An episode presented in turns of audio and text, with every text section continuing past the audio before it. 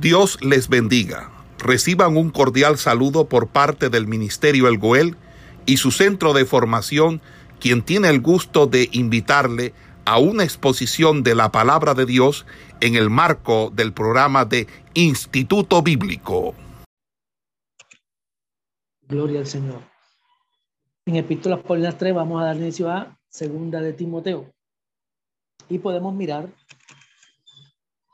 eh, a modo de introducción, pues, que el autor es Pablo, como dice en el versículo 1 del capítulo 1. Pablo es el autor de Segunda de Timoteo y que muestra una vez su destinatario, la cual pues es Timoteo. Como vemos que él hace mención en el versículo 2 del capítulo 1 y que probablemente Timoteo todavía estaba en Éfeso. Eh, la última de las cartas de Pablo probablemente es esta, segunda de Timoteo, en la cual Pablo manifiesta que está preso, como diría en el versículo 8 de este primer capítulo de segunda de Timoteo. Dice que está preso y que está en cadenas Probablemente Pablo fue arrestado allá en Troas, en su primer encarcelamiento en Roma, por lo cual él esperaba ser librado. Pero ahora sabe que va a morir pronto y que vemos que la carta pudo haber sido escrita allá cerca del año 66 después de Cristo y que el propósito de la carta vemos que el apóstol quiere animar a Timoteo en un tiempo de persecución de la iglesia, por la cual vemos que el apóstol está preso, Pablo está preso en la cárcel, Timoteo es pastor de una iglesia grande en Éfeso o anda ministrando en esos territorios de Asia Menor, por la cual vemos que Pablo le exhorta a seguir adelante en su ministerio, predicando la palabra aún en medio del sufrimiento. Segunda de Timoteo consta de cuatro capítulos y que el capítulo 1 tiene 18 versículos, el capítulo 2 tiene 26 versículos, el capítulo 3 tiene 17 versículos y el capítulo 4 tiene 22 versículos para un total de 83 versículos, toda la epístola de segunda de Timoteo. Gloria al Señor. Entonces, en el capítulo 1 podríamos mirar eh, la salutación, el autor, el destinatario. Vemos también pues acciones de gracia de parte de, del apóstol. Acciones de gracia, exhortación a Timoteo, en la cual muestra el don, el testimonio, el sufrimiento y la palabra. Muestra también Pablo a los que lo abandonaron y los que lo ayudaron. En el capítulo 1. En el capítulo 2 se ve una exhortación a Timoteo, Después muestra en el 3, la cual le muestra el carácter de los hombres en los últimos días, los malos y los piadosos. En el capítulo 4 vemos el encargo de Pablo a Timoteo. También vemos un informe, unas instrucciones que el apóstol le da y las salutaciones y bendiciones al final del capítulo 4. Entonces, si nosotros miramos el capítulo 1, vamos a leer algunos versículos. Dice, Pablo, apóstol de Jesucristo por la voluntad de Dios, según la promesa de la vida que es en Cristo Jesús, a Timoteo, amado Hijo, gracia, misericordia y paz de Dios Padre y de Jesucristo nuestro Señor. Doy gracias a Dios al cual sirvo desde mis mayores con limpia conciencia, de que sin cesar me acuerdo de ti en mis oraciones noche y día, deseando verte al acordarme de tus lágrimas para llenarme de gozo, trayendo a la memoria la fe no fingida que hay en ti, la cual habitó primero en tu abuela Loida y en tu madre Eunice, y estoy seguro que en ti también.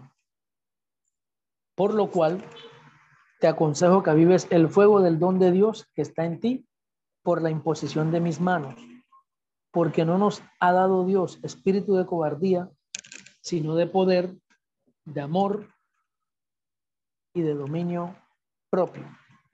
Por tanto, no te avergüences de dar testimonio de nuestro Señor, ni de mí, preso suyo, sino participa de las aflicciones por el Evangelio, según el poder de Dios, quien nos salvó y llamó con llamamiento santo, no conforme a nuestras obras, sino según el propósito suyo y la gracia que nos fue dada en Cristo Jesús antes de los tiempos de los siglos, pero que ahora ha sido manifestada por la aparición de nuestro Salvador Jesucristo, el cual quitó la muerte y sacó a luz la vida y la inmortalidad por el Evangelio, del cual yo fui constituido predicador, apóstol y maestro de los gentiles, por lo cual asimismo padezco esto. Pero no me avergüenzo, porque yo sé a quién he creído y estoy seguro que es poderoso para guardar mi depósito para aquel día. Retén la forma de las sanas palabras que de mí oíste. En la fe y amor que es en Cristo Jesús. Guarda el buen depósito por el Espíritu Santo que mora en nosotros.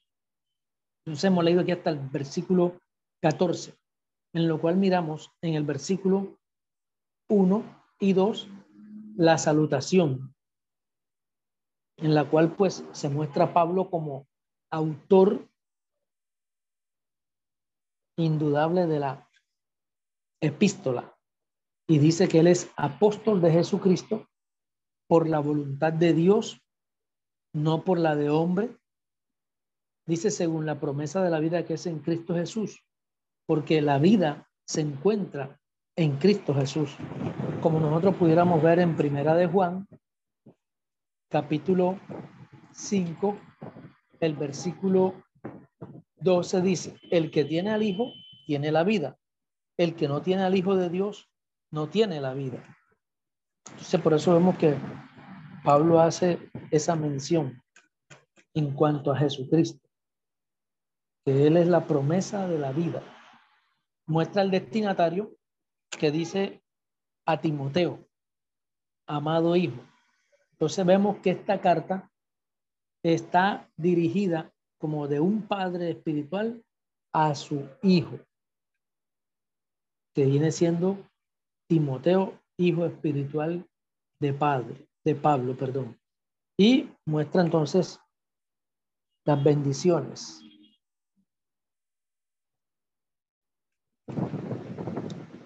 y muestra acciones de gracias por Timoteo en el versículo 3. Dice, doy gracias a Dios. Ese doy gracias a Dios está mostrando que Pablo tiene gratitud hacia el Padre, hacia Dios. Vive agradecido con Dios por otros que también hacen parte del ministerio y que muchas veces Pablo se lo expresa a ellos.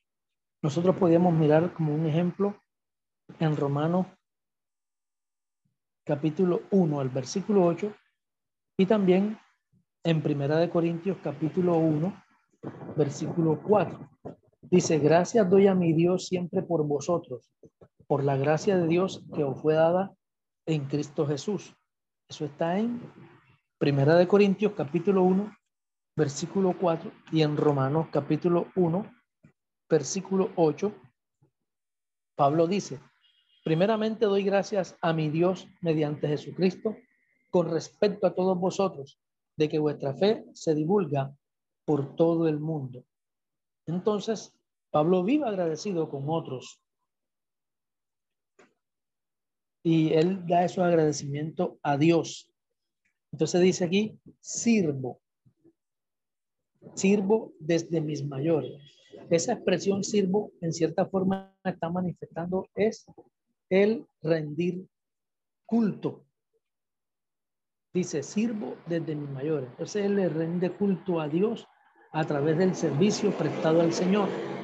Y habla también de los antepasados de él que ya venían sirviendo a Dios. Por eso dice, desde mis mayores.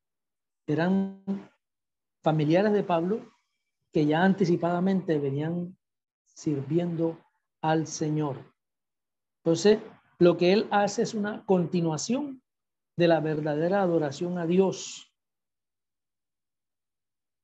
de muchos judíos, por los cuales estaban al servicio divino y era una manera de servir y rendir culto. Por lo cual dice, sirvo con limpia conciencia.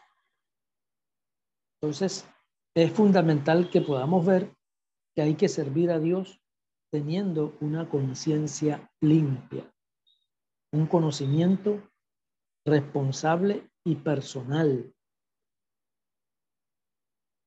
¿Eh? Y también es el conocimiento que nosotros los seres humanos debemos tener de nuestros estados, de nuestros actos, que nuestros actos se den con limpia conciencia. Entonces él dice, sirvo desde mis mayores con limpia conciencia y desde que sin cesar me acuerdo de ti.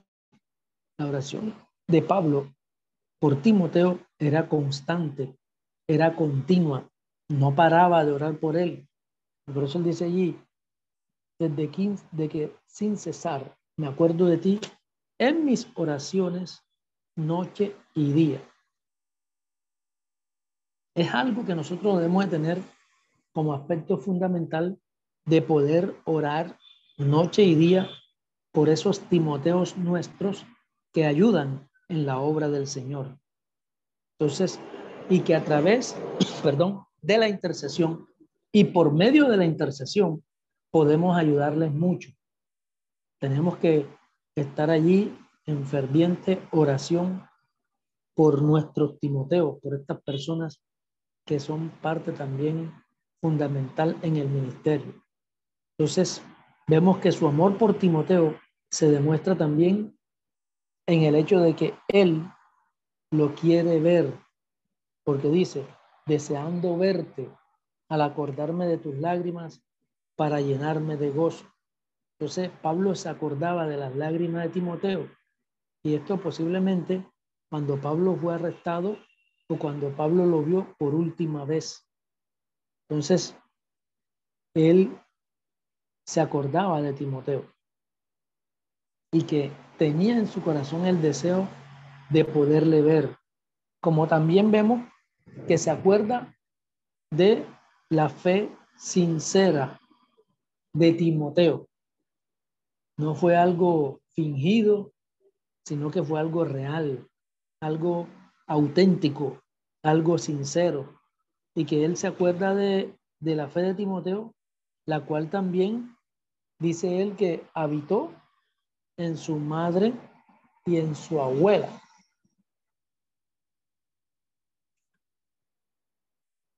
Dice abuela Loida y en su madre Eunice. Bendito sea su nombre.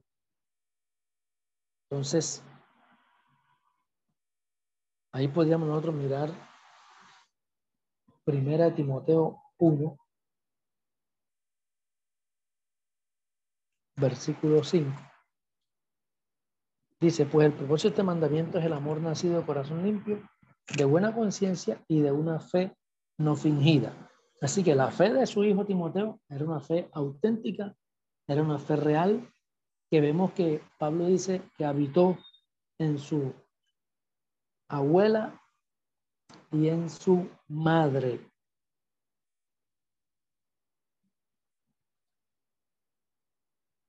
Bendito sea su nombre. Entonces,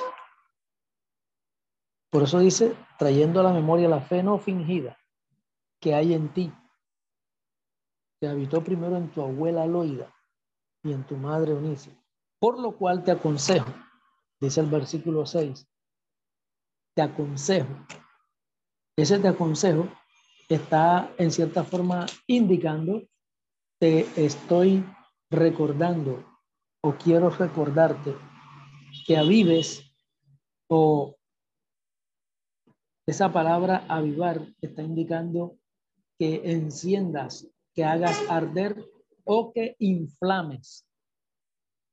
Entonces, nosotros podemos y debemos intencionalmente avivar. ¿Qué hay que avivar?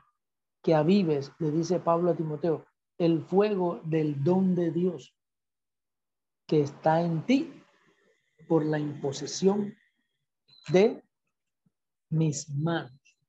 Entonces hay que inflamar, encender, hacer arder intencionalmente, avivar el don que Dios nos ha dado, cosa que muchos de nosotros a veces eh, lo vemos como que sin importancia y muchos cosas que Dios realmente nos ha dado, la hemos perdido, no la hemos avivado, hemos dejado que se vuelva en cierta forma obsoleta y es cosa por la cual bastante preocupante porque si Pablo le recomienda a Timoteo que lo avive es porque hay algo que hay que mantener encendido constante y continuamente. Entonces él le dice, el don de Dios que está en ti, el fuego del don de Dios que está en ti por la imposición de mis manos. Entonces, por lo cual vemos que Pablo quiere que Timoteo use continuamente su don, el don que Dios le había dado. Gloria al Señor. Y eso es algo que nosotros hoy por hoy también tenemos que buscar la forma de que se dé en cada uno de nosotros. Fíjense que en 1 Timoteo, capítulo 4, el versículo 14 dice, no descuides el don que hay en ti. Que hay en ti, que te fue dado mediante profecía, con la imposición de las manos del presbiterio. Aquí vemos que Pablo le dice a Timoteo que él recibió su don por la imposición de sus manos. Y Pablo menciona el presbiterio, que es el cuerpo de ancianos que probablemente estaba en Listra o en Derbe, y que ellos empezaron a orar por Timoteo y Pablo le impone las manos. Al imponerle Pablo las manos, pues es impartida de parte de Dios para Timoteo el don. ¿Sí? No especifica de pronto la Biblia cuál sea el don, pero cualquiera que fuera el don, hay que avivarlo. No se puede dejar apagar. Y es algo que nos está trayendo a la memoria a nosotros hoy, para que también el don que hayamos recibido de parte de Dios no lo dejemos apagar, sino que lo avivemos. Bendito sea su nombre. Que avives el fuego del don de Dios que está en ti por la imposición de mis manos. Lo que dice, no nos ha dado Dios espíritu de cobardía, el versículo 7, sino de poder, de amor y de dominio propio. Entonces, Dios no nos ha dado un espíritu de cobardía, sino de poder, de amor, de dominio propio. Eso puede estar en cierta forma también indicando que disciplina, moderación y prudencia. Disciplina, porque hay que tener disciplina para mantener ese poder en nuestras vidas. Una moderación y prudencia para poder uno estar siempre allí sujeto y sujetando nuestras vidas, sentimientos y emociones. Entonces, por tanto, como Dios no nos ha dado ese espíritu de cobardía, en el versículo 8 Pablo le dice, no te avergüences, no te avergüences. ¿De qué? De dar testimonio de nuestro Señor, ni de mí, preso suyo.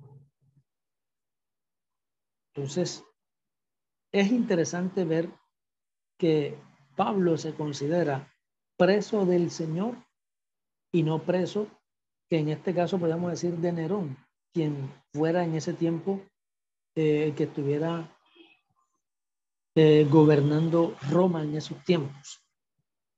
Entonces, él no se consideraba preso de Nerón, sino preso del Señor. Por eso él dice, preso suyo, si no participa de qué? De las aflicciones por el Evangelio, según el poder de Dios. Entonces, en vez de avergonzarse, más bien debe sufrir junto con Pablo.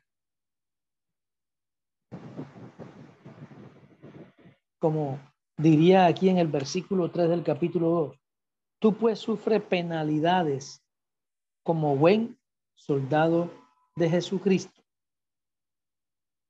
Entonces,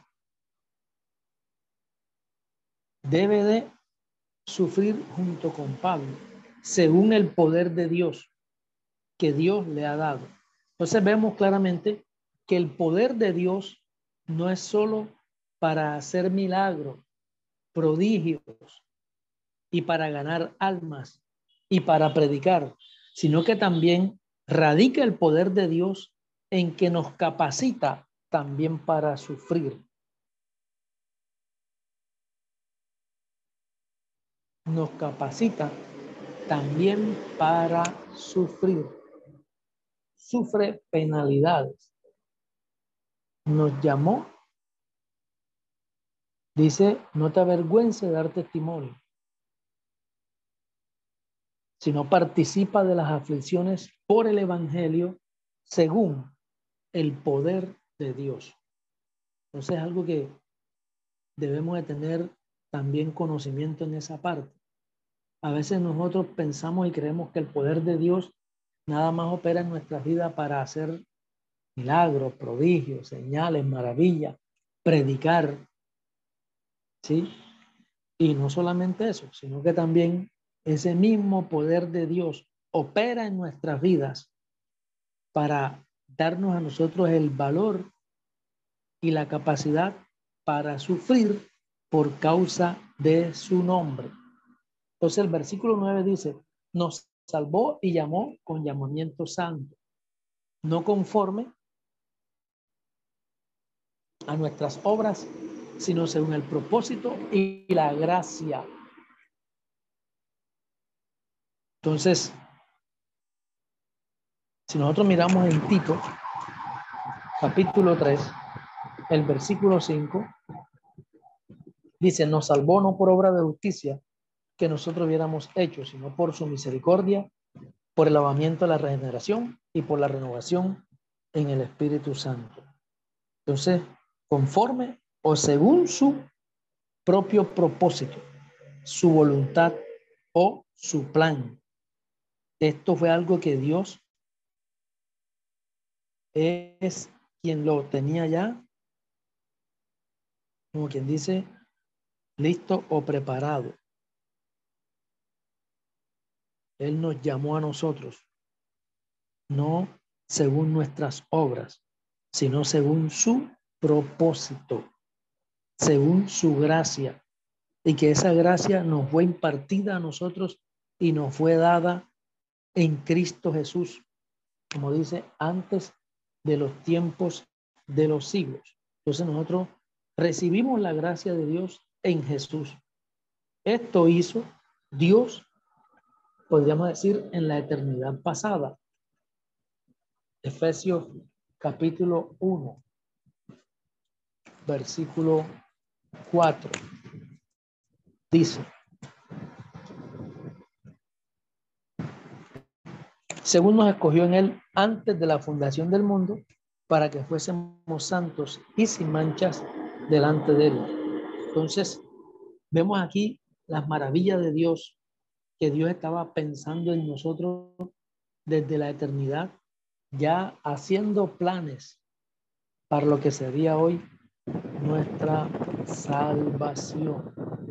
Lo que Dios planeó en los siglos pasados ha sido revelado y manifestado.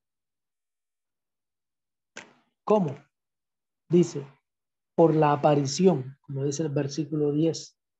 ¿La aparición de quién?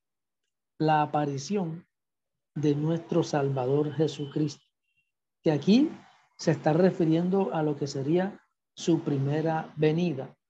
Entonces Cristo efectuó lo que ya Dios había planeado, que ahora ha sido manifestada por la aparición de nuestro Salvador Jesucristo, el cual quitó la muerte y sacó a luz la vida y la inmortalidad. Entonces nosotros podemos mirar segunda Timoteo 4:1. Te encarezco delante de Dios y del Señor Jesucristo que juzgará a los vivos y a los muertos en su manifestación y en su reino. Primera Timoteo capítulo 6. El versículo 14 dice que guardes el mandamiento sin mácula ni reprensión hasta la aparición de nuestro Señor Jesucristo. Todos tres dice Tito 2.13, aguardando la esperanza bienaventurada y la manifestación gloriosa de nuestro gran Dios, de nuestro gran Dios y Salvador Jesucristo. Hay otras citas más por los cuales están mostrando eh, la manifestación de Jesucristo, en lo cual Dios efectuó en él lo que planeó. Ciertamente, hay textos donde habla de su primera venida y estos son textos que hablan también de lo que sería su segunda venida. Entonces, ahí vemos en el versículo 10, en el cual quitó la muerte y sacó a luz la vida y la inmortalidad por el Evangelio. Entonces aquí vemos, diríamos de una manera negativa, que Jesús quitó prácticamente al rendir impotente, destruyó la muerte. Aunque la muerte vemos que hasta ahora sigue existiendo, ya su poder como tal ha sido quitado, en el cual vemos que un día la misma muerte será lanzada al lago de fuego, como lo diría Apocalipsis capítulo 20, el versículo 14. Entonces, él, como dice Hebreos 2.14, le quitó las llaves del imperio de la muerte al diablo. Así que por cuanto los hijos participaron de carne y sangre, él también participó de lo mismo, para destruir por medio de la muerte al que tenía el imperio de la muerte. Esto es, al diablo. Entonces vemos que Jesucristo se levantó airoso y victorioso sobre la misma muerte, ya que pues la muerte no tuvo nada en él por lo cual podía sujetarlo, sino más bien tenía que soltarlo. Entonces, ya su poder ha sido neutralizado, quitado, y en el cual, en el cumplimiento de todas las cosas, vemos que la muerte será echada al lago de fuego. Eso es positivo, podríamos ver que Jesús quitó la muerte y sacó a luz o reveló, es lo que podíamos mirar cuando dice que sacó a luz, o reveló, ¿qué sacó a luz que reveló? la vida y la inmortalidad. La vida y la inmortalidad por el Evangelio. Entonces, del cual, dice Pablo, o para el cual él fue constituido o fue hecho predicador. Un predicador es un heraldo, apóstol, que es un mensajero, un enviado y maestro. Dice el versículo 11 que él fue constituido predicador, un heraldo, alguien que manifiesta la verdad, las buenas nuevas a otras personas. Apóstol, un enviado y maestro, alguien que enseñe. Entonces, Pablo es un heraldo enviado a enseñar la verdad de Dios, por lo cual, dice el versículo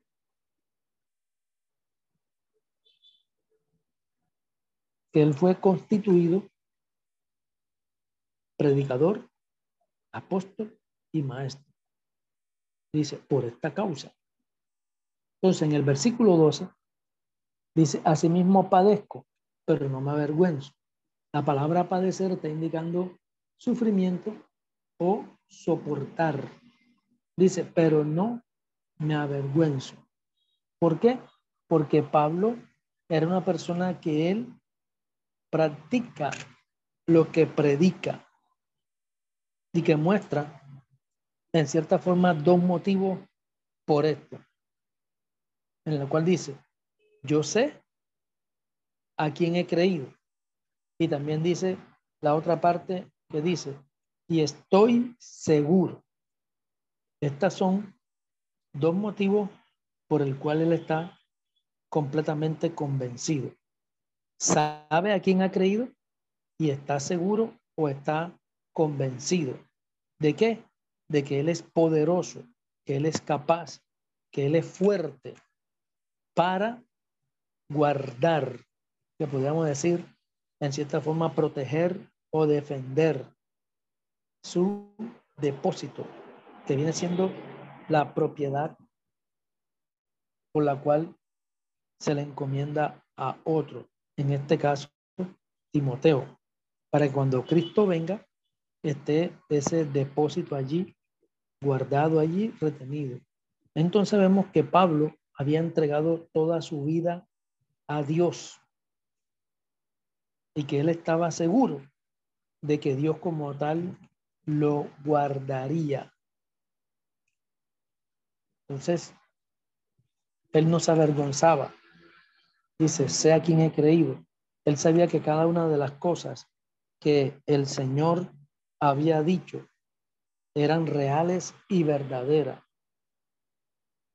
Y que además de eso, había Pablo ya corroborado y estaba convencido del poder del Señor para que el Señor guardara su depósito para aquel día de la manifestación de los tiempos finales.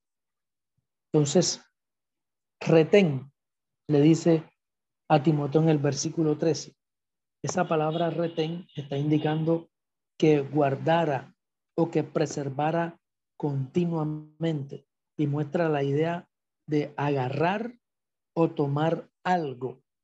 Le dice, retén la forma que en cierta manera está indicando el modelo, el ejemplo, la norma, la forma de las sanas palabras que de mí oíste. Entonces, estas son sanas palabras o palabras saludables. Podríamos mirar Tito capítulo 1, el versículo 9 dice, retenedor de la palabra fiel, tal como ha sido enseñada, para que también pueda exhortar con sana enseñanza y convencer a los que contradicen.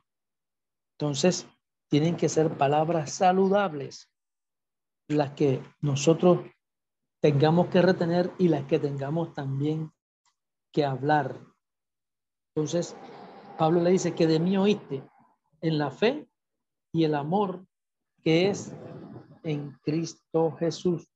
guarda el buen depósito por el Espíritu Santo que mora en nosotros. Entonces, había que, ¿qué? que preservar o retener continuamente ese buen depósito.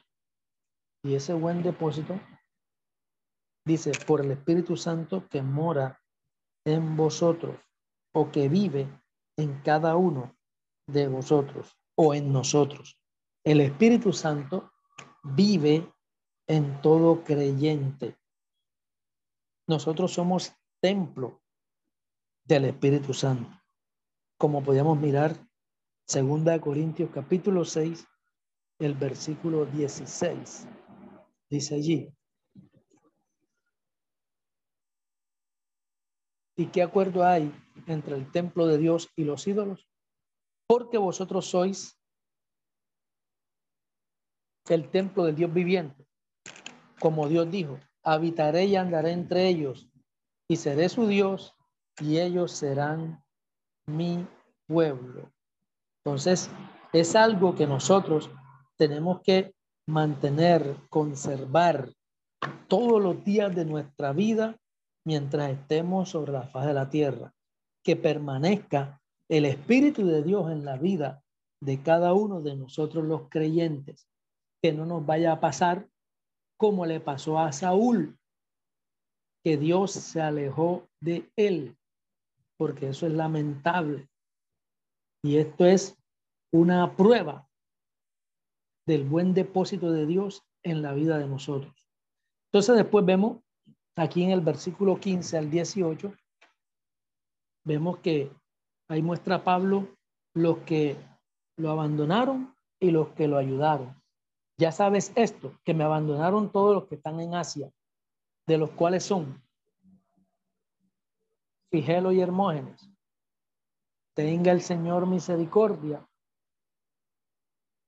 de la casa de Onesíforo, porque muchas veces me confortó y no se avergonzó de mis cadenas, sino que cuando estuvo en Roma, me buscó solícitamente y me halló.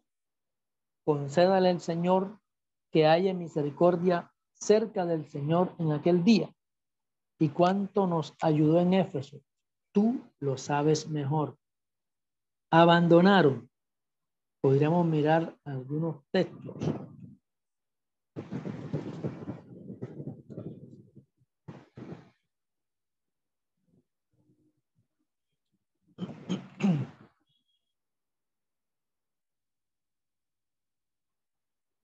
Entonces, vemos aquí que Pablo está mostrando que nadie de Asia ayudó a Pablo cuando éste lo necesitaba. De pronto no se sabe exactamente a qué tiempo o evento se refiere Pablo, pero sí muestra textualmente donde dice que lo abandonaron. Vamos a buscar en Mateo capítulo 5. El versículo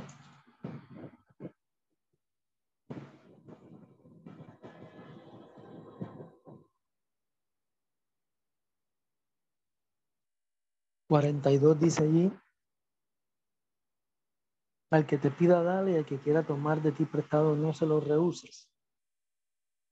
Entonces, a veces de pronto posiblemente pidió ayuda, pero no hubo solicitud de parte de algunos para socorrer a Pablo o brindarle la ayuda cuando éste lo necesitaba. Entonces, por eso él dice y muestra aquí los que lo abandonaron y los que lo ayudaron, en el cual muestra de, en cierta forma, pues gratitud, Pablo, de aquellas personas que lo ayudaron en el momento de su necesidad. Y ahí dice, ya sabes, esto, que me abandonaron todos los que están en Asia. Y muestra dos de Figelo y Hermógenes, que posiblemente fueron personas que en su momento pudieron haberse como quedado a conocer, pero que a la hora de la necesidad, ellos no estuvieron prestos para ayudar o socorrer. Dice, todo lo que estaban en Asia me abandonaron cuando el apóstol lo necesitaba. Entonces, vemos que también él hace énfasis a uno llamado Onesíforo. Onesíforo.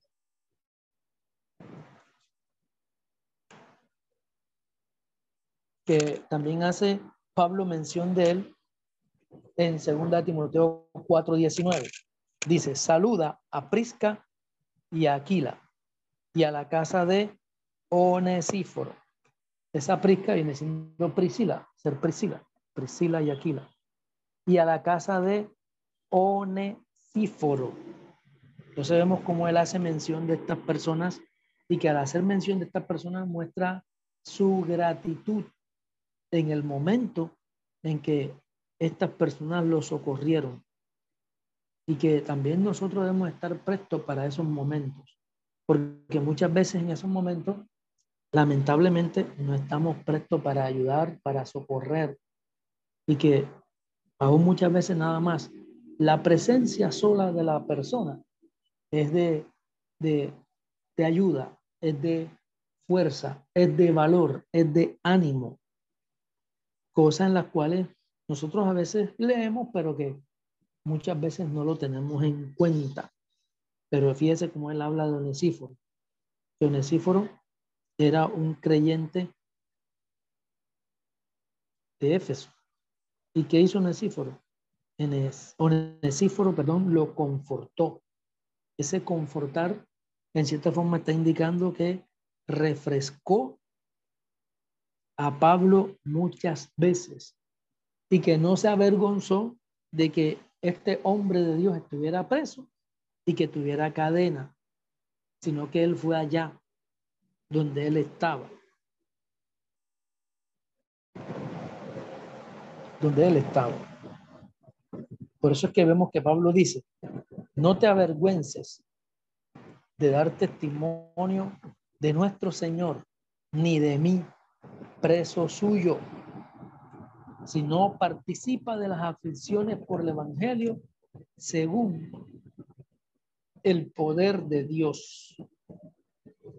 Entonces, no se avergonzó de las cadenas de Pablo cuando éste estaba en la cárcel, sino que hizo algo que muy pocos hacen y dice que él lo buscó diligentemente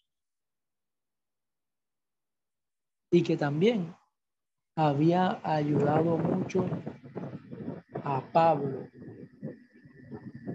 Muchas veces me confortó, dice el versículo 16 del capítulo 1 de Primera Timoteo. No se avergonzó, ni le dio pena, ni mucho menos, sino que fue y lo buscó y que cuando estuvo en Roma, dice, me buscó solícitamente y me halló con diligencia, con prontitud. Lo ayudó. También lo ayudó mucho en Éfeso, en Roma y en Éfeso. Entonces dice, concédale al Señor que haya misericordia cerca del Señor en aquel día.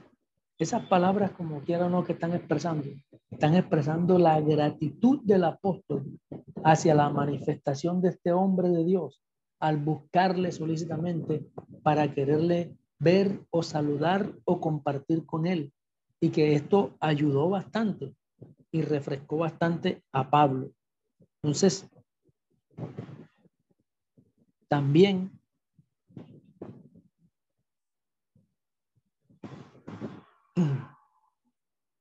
Él no se avergonzó, ayudó a Pablo. Y que realmente podíamos decir, ojalá Dios nos pudiera hacer a nosotros como a Onesíforo. lo cual pues pudiéramos nosotros ayudar y podríamos también refrescar a los siervos de Dios cuando pasen por este tipo de situaciones. Porque dice Pablo, ¿y cuánto nos ayudó en Éfeso? Tú lo sabes mejor. Así que Timoteo estaba allí cuando Onesíforo llegó allá hasta donde ellos a ayudarlos.